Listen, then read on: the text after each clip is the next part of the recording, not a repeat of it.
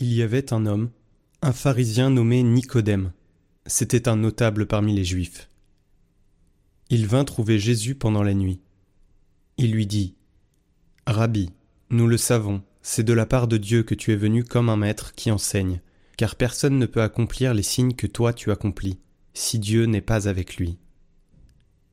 Jésus lui répondit Amen, Amen, je te le dis, à moins de naître en haut, ne peut voir le royaume de Dieu.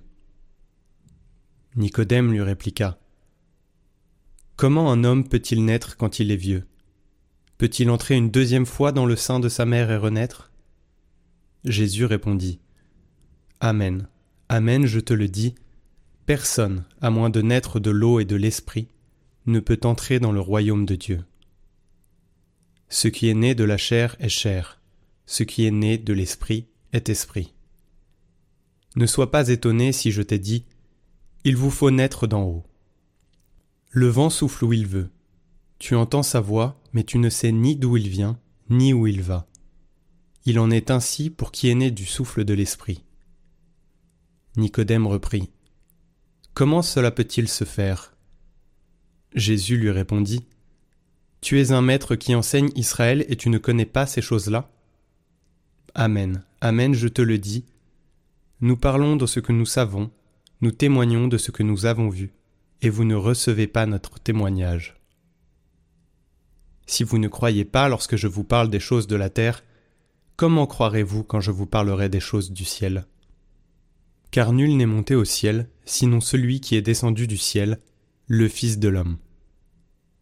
De même que le serpent de bronze fut élevé par Moïse dans le désert, ainsi faut-il que le Fils de l'homme soit élevé, afin qu'en lui tout homme qui croit ait la vie éternelle. Car Dieu a tellement aimé le monde qu'il a donné son Fils unique, afin que quiconque croit en lui ne se perde pas, mais obtienne la vie éternelle. Car Dieu a envoyé son Fils dans le monde, non pas pour juger le monde, mais pour que, par lui, le monde soit sauvé. Celui qui croit en lui échappe au jugement. Celui qui ne croit pas est déjà jugé, du fait qu'il n'a pas cru au nom du Fils unique de Dieu. Et le jugement le voici. La lumière est venue dans le monde, et les hommes ont préféré les ténèbres à la lumière, parce que leurs œuvres étaient mauvaises. Celui qui fait le mal déteste la lumière. Il ne vient pas à la lumière, de peur que ses œuvres ne soient dénoncées.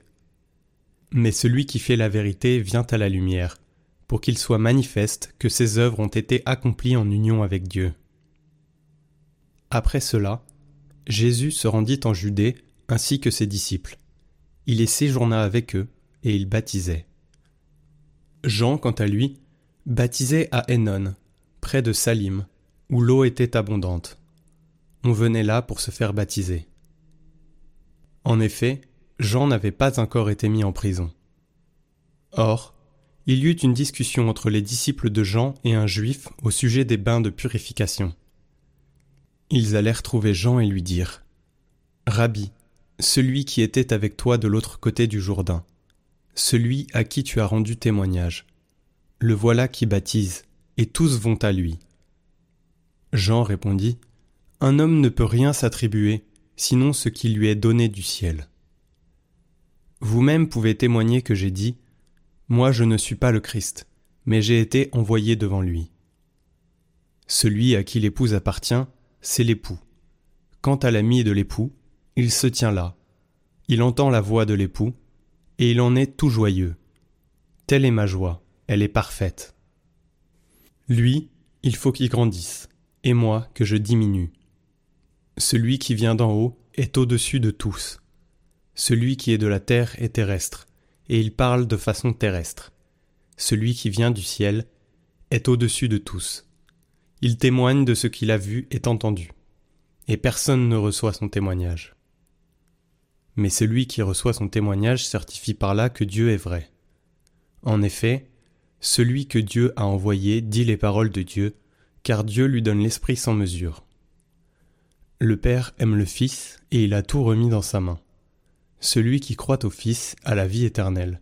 Celui qui refuse de croire le Fils ne verra pas la vie, mais la colère de Dieu demeure sur lui.